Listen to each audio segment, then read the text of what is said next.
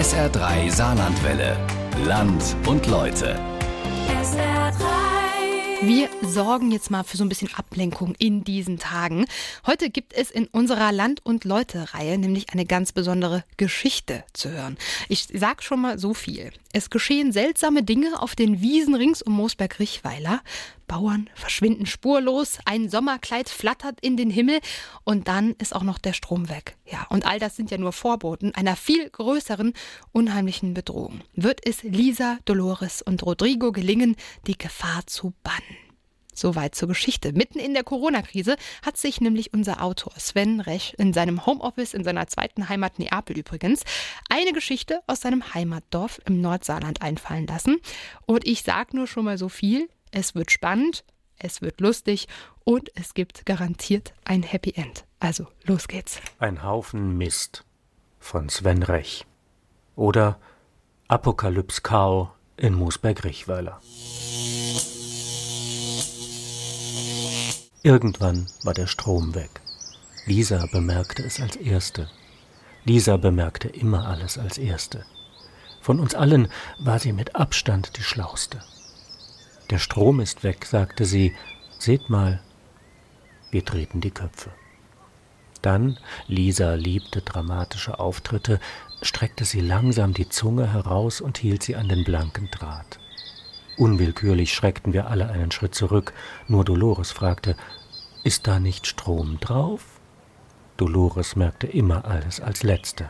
Von uns allen war sie mit Abstand die dümmste. Und das wollte etwas heißen.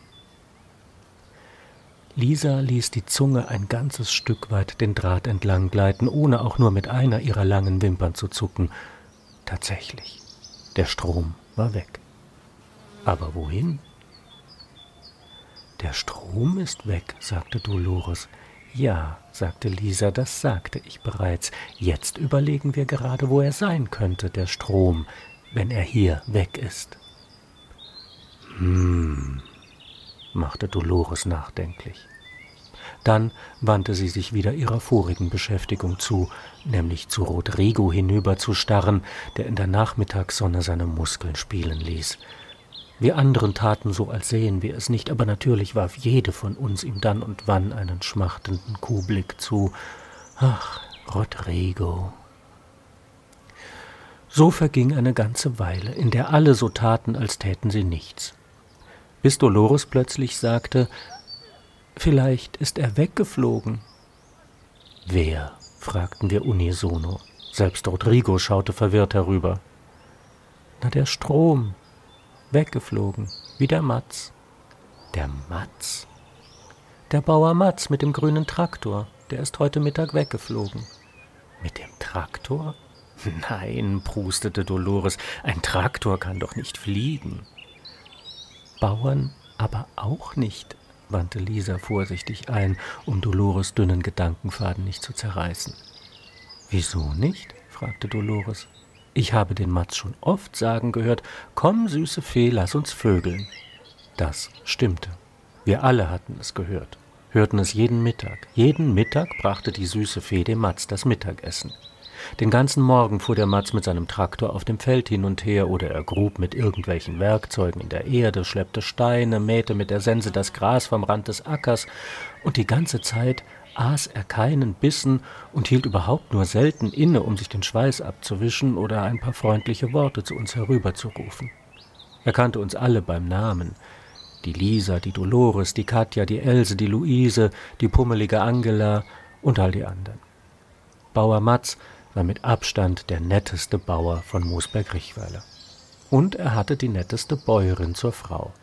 Er nannte sie seine süße Fee Sie nannte ihn Stinktier, wenn sie mittags auf bloßen Füßen auf ihn zugehüpft kam, an seinen Achseln roch und ihm den feuchten Stoff von seinen Schultern riss. Dann sagte der Matz das mit dem Vögeln, und die süße Fee streifte sich das bisschen Stoff, das sie ein Kleid nannte, vom Leib und warf es jubelnd in die Luft, und sie umschlangen sich und wälzten sich im Klee. Geflogen waren sie dabei noch nie.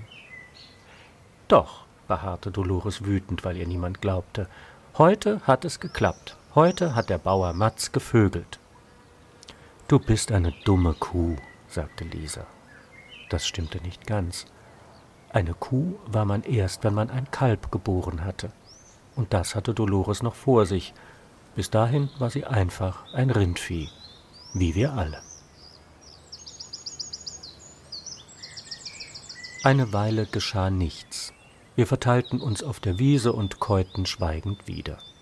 Gab es etwas Besseres als den zweiten Gang Butterblumen frisch aus dem Pansen? Aber plötzlich stemmte Dolores sich wieder hoch und stieß ein triumphierendes Gebrüll aus. Ich habe den Beweis, dass der Bauer Matz heute Mittag wirklich gevögelt hat. Sie schaute voller Stolz in die Runde. Nämlich, fragte Lisa scheinbar schläfrig, aber wir alle konnten sehen, dass sie vor Neugier beinahe platzte. Nämlich, sagte Dolores, ihr alle habt gesehen, wie die süße Fee ihr Kleid in die Luft geworfen hat. Zustimmendes Schnauben aus allen Ecken der Wiese. Aber habt ihr auch gesehen, wie es wieder herunterkam? Verblüfftes Schweigen. Wir käuten die Szene in Gedanken wieder. Die süße Fee, der dünne Stoff, der in den Himmel flog, weiß, fast durchsichtig wie eine Atemwolke an einem kühlen Herbstmorgen. Dolores hatte recht. Das Kleid der süßen Fee kam nicht zurück. Das hatte es sonst immer getan. Aber was hatte das mit dem Bauer Matz und dem Strom zu tun?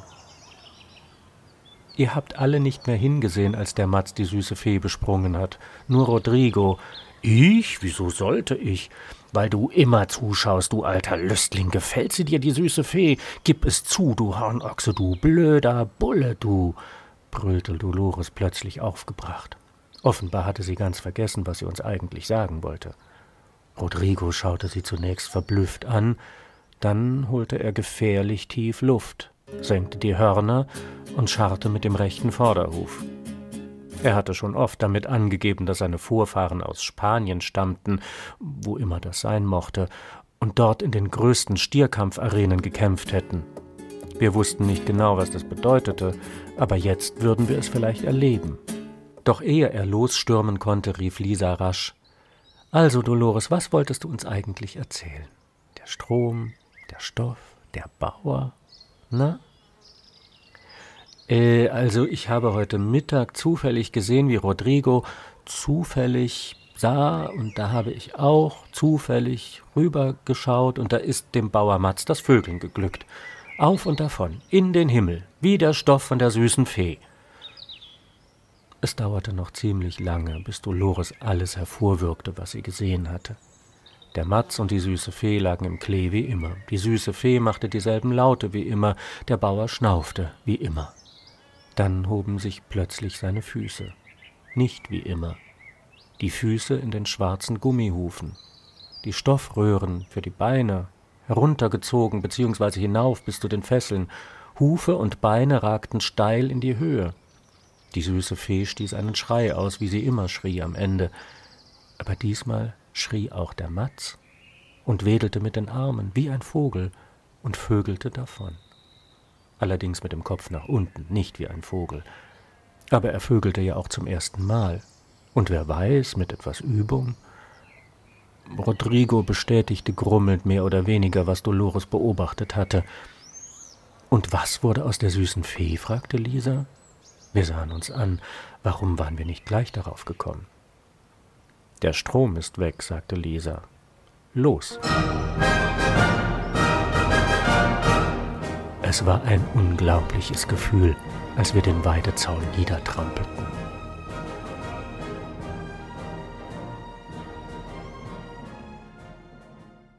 Andächtig stand Rodrigo im Kleefeld und schnupperte vorsichtig an dem kleinen nackten Wesen, das da vor ihm lag wie ein frisch geborenes Kalb und schlief. Wir anderen hatten uns über das Feld verteilt und bei all dem köstlichen Klee sehr bald vergessen, was wir eigentlich suchten. Rodrigo nicht. Er hatte genau gewusst, wo die Stelle war, an der die süße Fee mit diesem Stinktier Matz in ihren Wonnen versunken war. Und da lag sie noch immer, selig schlummernd, und ihr schmaler Leib atmete sanft und regelmäßig, während zwei Marienkäfer die weißen Hügel ihres Fleisches hinaufkletterten und sich oben von den Gipfeln, die rot in der Abendsonne glühten, mit erhobenen Flügeln zuwinkten und dann davonflogen. Die blonde Mähne umrahmte den Kopf wie die Blütenblätter einer Blume. Das Haar bestand aus langen, seidigen Fäden, dünn wie Spinnweben, nicht aus dicken Borsten und Büscheln.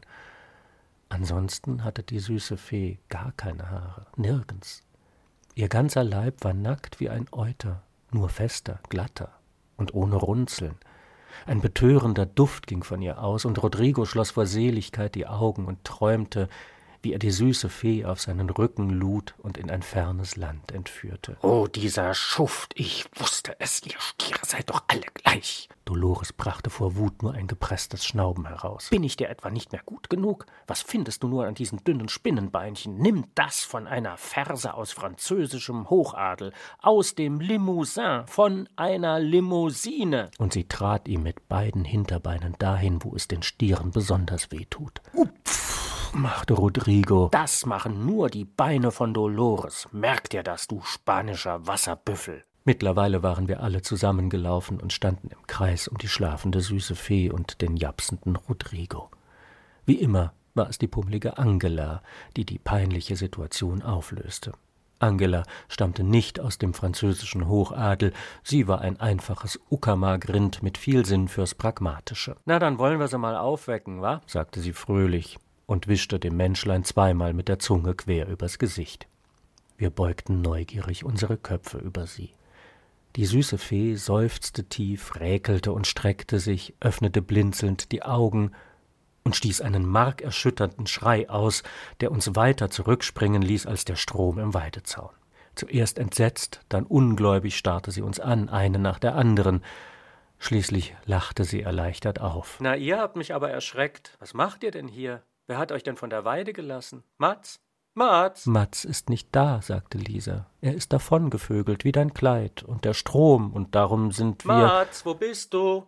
Die Kühe sind abgehauen. Komm, hilf mir, die fressen den ganzen Klee. Also wie gesagt, begann Lisa noch einmal, heute Mittag ist zuerst das mit einem Stoff passiert. Mats, wo steckst du? Die süße Fee war aufgestanden, streichelte Angela die Locken auf der Stirn und reckte sich, um über Dolores hohe Kruppe hinwegschauen zu können. Mats, Herrgott, wo bist du denn? Wie Lisa schon sagte, meldete sich jetzt Rodrigo mit belegter Stimme zu Wort wie leicht und gelenkig dieses süße, schwerelose Wesen aufgesprungen war, es verschlug ihm fast den Atem. Also, das stinkt hier, äh, der Matz, der ist nicht da, der, äh. Die süße Fee hatte sich umgedreht und Rodrigo entdeckt und erstarrte. Ich tu dir nichts und Du tust mir auch nichts, ja? Natürlich tue ich dir nichts. Wie könnte ich? machte Rodrigo. brüllte Dolores los. Ja, wie könnte er bloß? Mit einem Satz war sie bei ihm und rammte ihm erneut ihre Hufen in die Flanken. Mats, der Stier ist auch dabei und die Kühe drehen durch. Mats, hilf mir! Ganz ruhig, Kleine, wir tun dir doch nix, versuchte Angela zu erklären. Und übrigens sind wir alle noch keine Kühe, sondern. Mats! Lass mal, Angela, sagte Lisa. Ich fürchte, sie versteht uns gar nicht. Wir anderen schauten uns an. Wie hatte sie das bloß wieder gemerkt? Jetzt beruhigen wir uns alle mal, dann beruhigt sie sich auch wieder. Gehorsam bildeten wir einen Kreis um die Menschenkuh. Nannte man das so? Hatte sie schon mal gekalbt?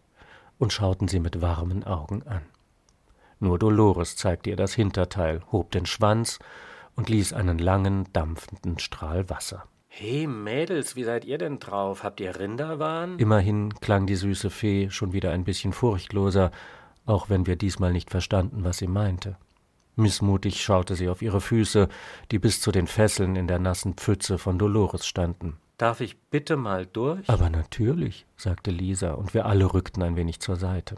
Aber statt aus der Pfütze zu treten, blieb die süße Fee wie angewurzelt stehen. Versteht ihr etwa, was ich sage? Aber natürlich, sagte Lisa noch einmal, obwohl das nicht stimmte.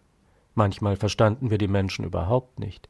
Warum zum Beispiel blieb sie jetzt in der warmen Pisse stehen, obwohl sie doch gerade noch darum gebeten hatte, dass wir sie herausließen? Wenn ihr mich versteht, dann nickt doch bitte alle mal mit dem Kopf. Wir nickten. So kamen wir langsam ins Gespräch. Es war spät in der Nacht, bis wir endlich alles erzählt hatten. Wir ihr, sie uns. Die süße Fee hieß eigentlich Evelyn, wurde aber immer Evchen genannt, was rückwärts gesprochen Fee ergab, jedenfalls wenn man das Chen wegließ.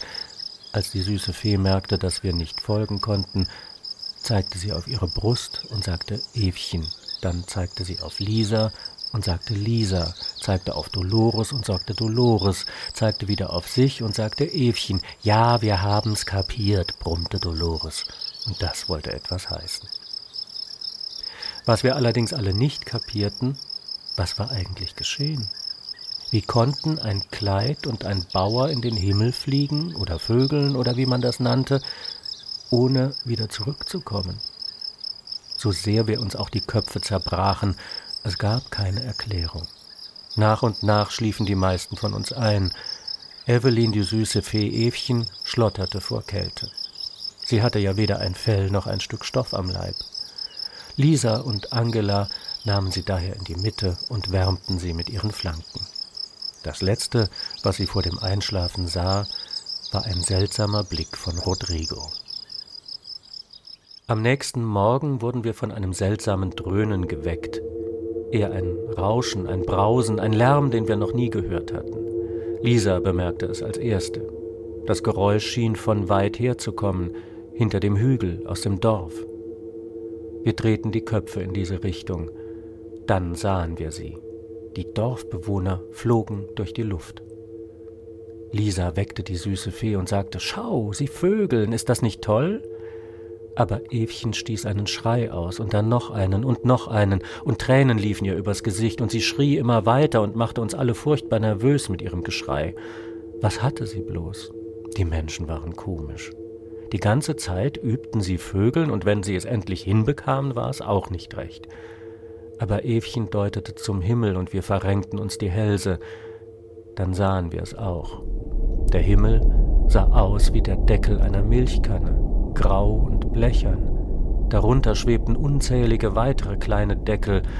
Aus ihnen kamen blaue Lichtstrahlen. In diesen Strahlen flogen die Menschen nach oben.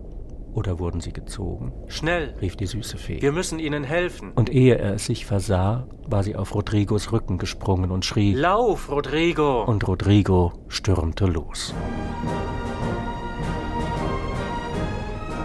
Wir anderen hinterher, bis auf Dolores. Jetzt liefen ihr die Tränen aus den Augen.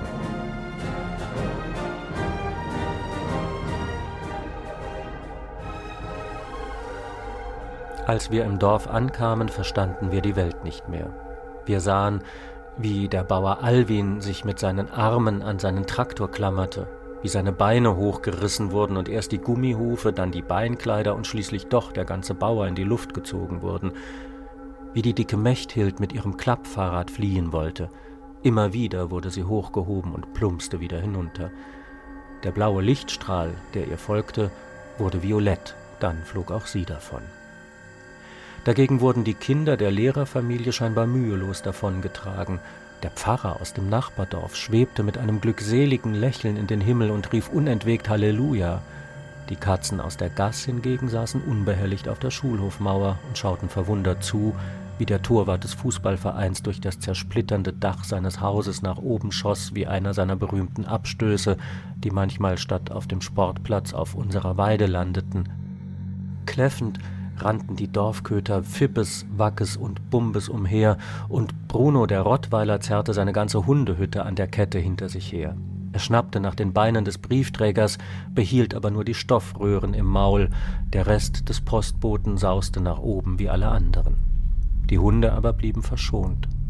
Nur Daisy, das kleine Chihuahua-Mädchen, die auch im Sommer ein Kostüm aus dicker Wolle tragen musste, wurde mit ihrem Herrchen in einen der Milchdeckel am Himmel gesogen. Los, Rodrigo, zum Stall, rief Evchen und hielt sich an den Hörnern fest. Die Brieftauben vom Schmidt-Ede, der soeben durch die Decke ging, flogen gurrend neben uns her. Wohin steuert euer Opa? riefen sie uns zu. Wohin steuert euer Opa? Rodrigo kochte vor Wut. Wenn wir hier fertig sind, mache ich euch platt. Wohin steuert euer Opa? rief nun auch die süße Fee und hatte in all dem Chaos noch den Sinn für ein helles Lachen. Jetzt fängt die auch noch an, schnaubte Rodrigo. Sieh doch, Rodrigo, das sind wir. Tatsächlich rasten sie auf eines der großen Bilder zu, das die Menschen alle paar Wochen mit einem anderen überklebten. Darauf war ein Stier zu sehen, der ein nacktes Menschenweibchen auf dem Rücken trug. Dazu eine Menge Striche und Kreise. Da steht, wohin steuert Europa, behauptete die süße Fee. Sie waren schon fast vorbei, da stieß sie einen Schrei aus. Rodrigo, halt an! Rodrigo bremste so stark, dass wir anderen auf sein Hinterteil prallten und uns alle hoffnungslos ineinander verkeilten. Als wir alle wieder einigermaßen auf den Hufen waren, richtete sich Evchen auf Rodrigos Rücken auf und sagte aufgeregt Ich glaube, ich weiß, was hier geschieht, und wir werden es stoppen.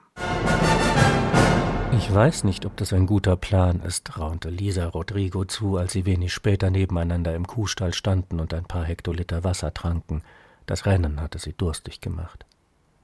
Durch die offene Stalltür konnten sie die süße Fee mitten auf der Wiese stehen sehen. Ringsum flogen noch immer schreiend Menschen in die Höhe, nur Evchen stand mit beiden Füßen fest auf der Erde, wie sie es vorausgesagt hatte. Den Tieren tun sie nichts, nur den Menschen, hatte sie gesagt. Ist euch das aufgefallen? Wir alle nickten, außer Lisa. Sie schüttelte den Kopf. Lisa, du hast es auch bemerkt, nicht wahr? Dieser kleine Schoßhund, der ist auch in den Himmel geflogen. Lisa nickte. Wir waren wieder einmal beeindruckt. Ich bin ein Mensch, ich bin nicht geflogen. Wo ist der Unterschied? Wir rülpsten den letzten Klee nach oben und kauten gespannt. Der Unterschied ist, der Hund hatte ein Kleid an und ich nicht, stimmt's? Wir nickten. Wie schlau sie war. Also wollen Sie wohl den Stoff, oder? Wir nickten wieder. Unglaublich, wie schnell sie denken konnte. Aber warum hängt dann so viel Stoff da drüben auf der Leine? Das war eine schwere Frage. Wir kauten und kauten, aber nicht einmal Lisa kam auf die Antwort. Die Antwort ist, Sie haben es nicht auf den Stoff abgesehen. Sie wollen die Menschen.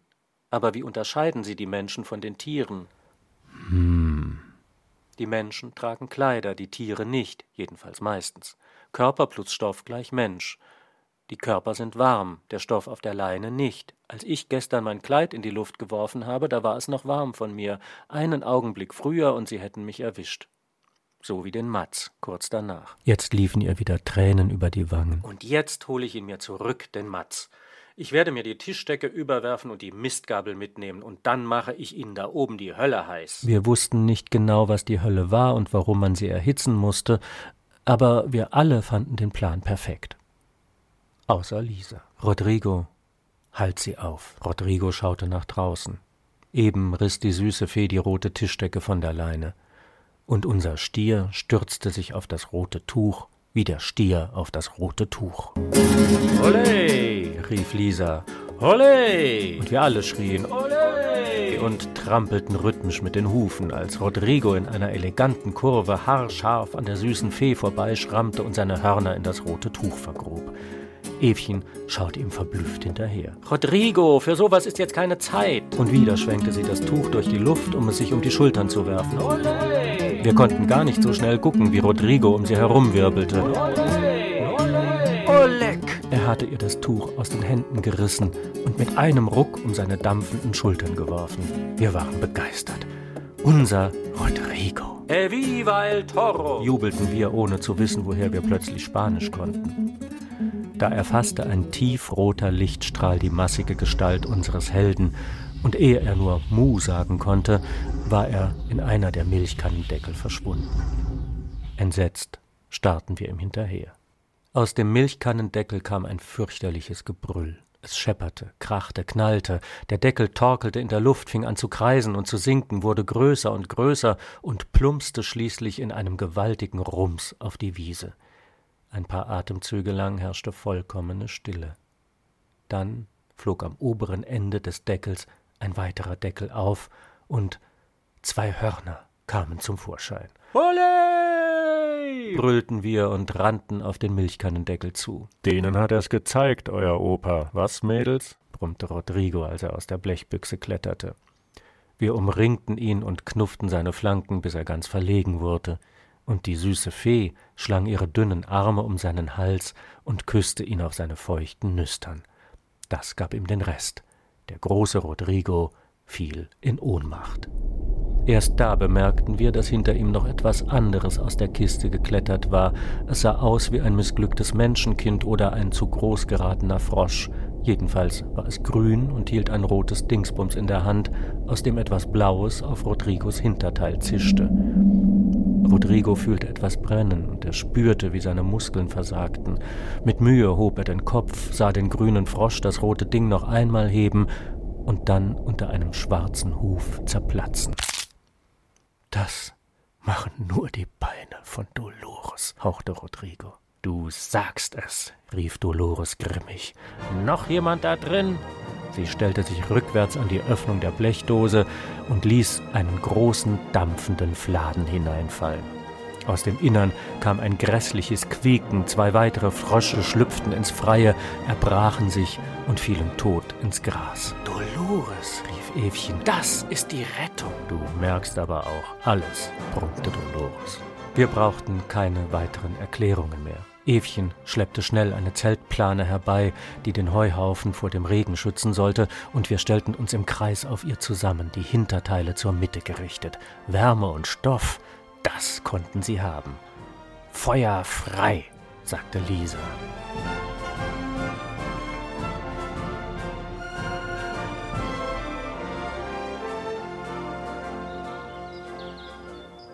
Vierzehn Tage später klopfte der Bauer Matz die letzten Pfähle des Weidezauns wieder in die Erde. Wir schauten kauend zu, wie der Schweiß den Stoff auf seinem Rumpf durchtränkte. Über den Hügel hüpfte die süße Fee heran, um ihm das Mittagessen zu bringen. Komm, sagte er, lass uns, aber nicht im Klee, sagte sie und zog ihn in den Wald. Über die Schulter warf sie Rodrigo einen Blick zu, aber der bemerkte es nicht. Er hatte jetzt nur noch Augen für Dolores. Der Strom ist bis heute nicht zurück. Unser Land- und Leute-Feature heute. Ein Haufen Mist von Sven Rech